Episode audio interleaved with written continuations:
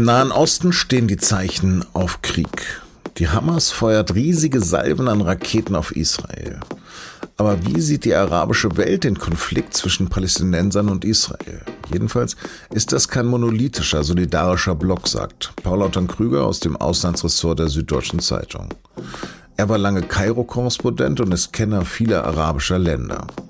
Sie hören auf den Punkt den SZ Nachrichten Podcast. Mein Name ist Lars Langenau. Gut, dass Sie dabei sind.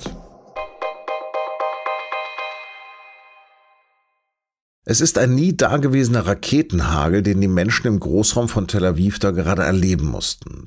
Seit Montagabend sind es weit mehr als 1000 Raketen, die aus dem Gazastreifen auf israelische Zivilisten abgefeuert wurden. Am Mittwoch sind dann auch 15 Raketen in Richtung der israelischen Wüstenstadt Dimona geflogen. Dort befindet sich ein Atomreaktor, der allerdings als extrem gut geschützt gilt. Die Worte von Regierungssprecher Steffen Seibert jedenfalls lassen aus deutscher Sicht keine Zweifel daran, wer hier als Aggressor gesehen wird. Die Bundesregierung verurteilt diese fortdauernden Raketenangriffe aus dem Gazastreifen auf israelische Städte auf das Schärfste. Diese Gewalt ist durch nichts zu rechtfertigen. Israel hat das Recht, sich im Rahmen der Selbstverteidigung gegen diese Angriffe zu wehren. Und natürlich wehrt sich Israel. Die Luftwaffe griff massiv Ziele auf palästinensischer Seite an. Etwa 50 Menschen sind dabei bislang getötet worden. Darunter nach Angaben der Armee auch mehrere ranghohe Mitglieder der islamistischen Hamas. Hamas bedeutet Begeisterung, Eifer oder auch Kampfgeist. Die Gruppe ist aber weit mehr als eine reine Widerstandsbewegung der Palästinenser.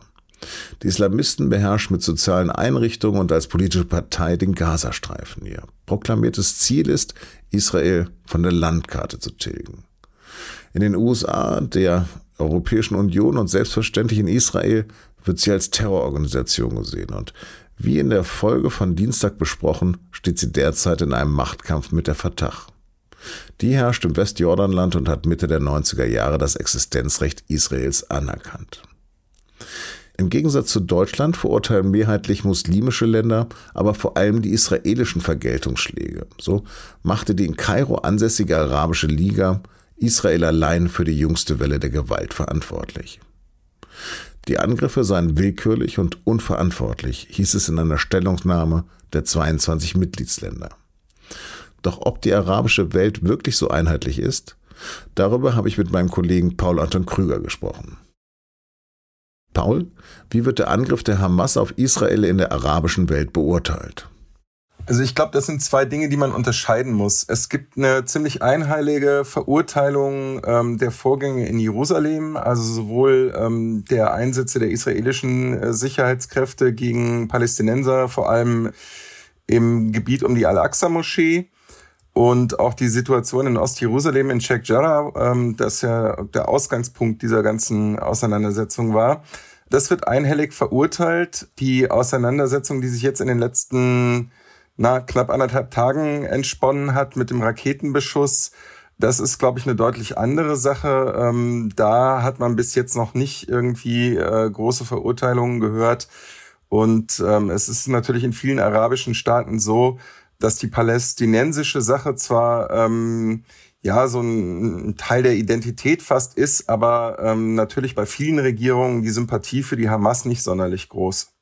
Also wie ich die verstehe, gibt es jetzt gar keine richtige Interessensvertretung der Palästinenser mehr auf der arabischen Seite. Und die nehmen sozusagen das Heft des Handelns jetzt selbst in die Hand. Ist das richtig?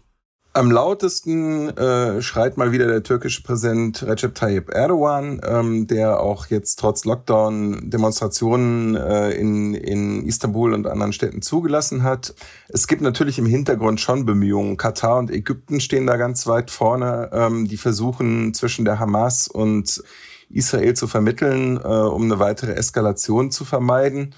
Aber wie gesagt, die, die Ernüchterung mit den Palästinensern, die jetzt gerade ja auch die Wahlen abgesagt haben, also die Palästinenser Führung ist sehr groß.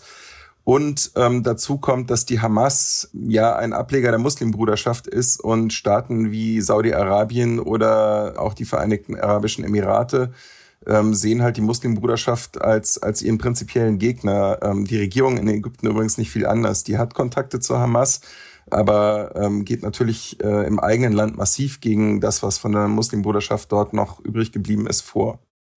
Woher kommen die Raketen? Ist das alles Marke Eigenbau?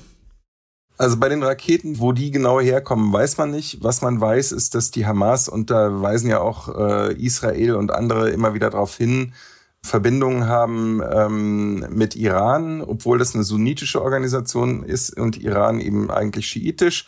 Aber da geht's gegen den gemeinsamen Gegner Israel. Dann hat die Hamas traditionell Verbindungen äh, gehabt, immer mit der Türkei und auch äh, mit Katar, wobei sozusagen wie, wie viel da an, an Unterstützung für, für den militärischen Flügel oder für die Raketenrüstung kommt, das würde ich eher als gering einschätzen. Die Hamas ist aber offenbar mittlerweile so weit und ob das dann auf iranischen, iranische Hilfe zurückgeht oder nicht, das kann man, glaube ich, im, im Moment noch nicht wirklich abschließend beurteilen dass sie diese Raketen offenbar in größerer Stückzahl selber im Gazastreifen produzieren kann. Also wenn man den Vergleich jetzt mal zieht, ähm, im Krieg 2014 und den drei Wochen, die dem vorausgegangen sind, sind insgesamt 4500 Raketen gegen Israel abgefeuert worden. Und jetzt haben wir äh, heute Morgen äh, nach Angaben der israelischen Armee fast 1100 schon gehabt. Also 1050 haben die gezählt. Davon sind 850 äh, auf israelischem Territorium niedergegangen. Das zeigt schon, dass sie da sehr massiv ähm, äh, Raketen feuern, offenbar mit dem Ziel eben, und das hat ein paar Mal auch äh, Erfolg gehabt, ähm, die israelische Raketenabwehr zu überwinden. Wie verhält sich eigentlich Damaskus? Syrien spielt jetzt direkt in dem Konflikt keine große Rolle. Syrien steht natürlich in einem feindschaftlichen Verhältnis zu Israel. Da geht es vor allem um die Besetzung der Golanhöhen. Äh, Syrien ist natürlich für Organisationen, die Israel feindlich gegenüberstehen, äh, mittlerweile ein wichtiges Stationierungs- und Aufmarschgebiet. Dort sind äh, Einheiten der iranischen Revolutionsgarden, die versuchen, Produktionsstätten für Raketen aufzubauen. Dort ist die Hisbollah, die dort von den Raketen äh, profitiert oder mit Raketen versorgt wird. Und das sind natürlich Akteure, die jetzt sehr genau beobachten, wie diese Konfrontation zwischen Israel und der Hamas ausgeht, weil wenn dort jetzt erkennbar wird, dass bei einem massiven Raketenbeschuss äh, eben dieses israelische Raketenabwehrsystem Iron Dome in erster Linie ähm, nicht mehr in der Lage ist, äh, einen Großteil der Geschosse eben abzufangen und es direkte Treffer äh, in zivilen Gebieten gibt, ähm, dann werden die natürlich für ihre militärischen Strategien Rückschlüsse daraus ziehen und die Hisbollah ähm, hat nach israelischen Schätzungen mehr als 150.000 Raketen im Libanon gelagert, ähm, die natürlich äh, primär sich gegen Israel richten. Mhm. Aber können diese neuen Partner von Israel denn in der arabischen Welt jetzt bei der Deeskalation des Konflikts eine Rolle spielen? Naja, ich glaube, das sind vor allem Ägypten und Katar, äh, die, also Ägypten hat ja schon lange äh, diplomatische Beziehungen und einen Friedensvertrag mit Israel, genauso wie Jordanien. Äh, ich weiß nicht genau, wie, wie sehr zum Beispiel jetzt die Emiratis da einwirken können, weil die haben, die haben äh, keine Beziehung zur Hamas und vermitteln oder jetzt auf eine Deeskalation hinwirken kann man im Moment eigentlich nur, wenn man mit beiden Seiten reden kann. Die Emiratis werden sicher ihre Missbilligungen, äh, vor allem für das, was in Jerusalem da vor sich geht, irgendwie in, in Israel deponieren. Ähm, aber ich glaube nicht, dass sie, dass sie jetzt zum Beispiel damit drohen, die diplomatischen Beziehungen wieder abzubrechen. Das war Paul Anton Krüger, mein Kollege von der SZ. Und der Nahostkonflikt findet inzwischen auch einen absurden Widerhall in Deutschland. So wurden für Synagogen in Bonn und Münster israelische Flaggen angezündet. Jüdische Einrichtungen werden jetzt auch hier noch stärker beschützt. Und jetzt noch weitere Nachrichten. Österreichs Justiz ermittelt gegen Bundeskanzler Sebastian Kurz. Und zwar wegen einer mutmaßlichen Falschaussage vor dem Ibiza-Untersuchungsausschuss. Kurz und sein Büroleiter werden nun als Beschuldigte in den Ermittlungen der Wirtschafts- und Korruptionsstaatsanwaltschaft über die mögliche Käuflichkeit der türkisblauen Regierung geführt. Auch der Finanzminister und Kurzvertraute Gernot Blümel stehen seit Monaten im Fokus der Staatsanwaltschaft. Außerdem muss das Bundeskanzleramt nach einem Urteil des Verfassungsgerichtshofs jetzt auch Akten und E-Mails an den Ausschuss übergeben, deren Auslieferung Kurz bisher verweigert hat. Bisher sind nur die Impfstoffe von AstraZeneca und Johnson Johnson für alle Menschen ab 18 Jahren freigegeben. Jetzt preschen Baden-Württemberg und Bayern vor. Ab Montag sind alle Impfstoffe bei Hausärzten frei verfügbar. In den Impfzentren soll es jedoch bei den bisherigen Verfahren mit Priorisierung bleiben. Die Deutsche Stiftung Patientenschutz hat diese Freigabe kritisiert. Solange es nicht genügend Impfstoff gebe, setze die Politik mit einer solchen Entscheidung einen Spaltpilz in die Gesellschaft.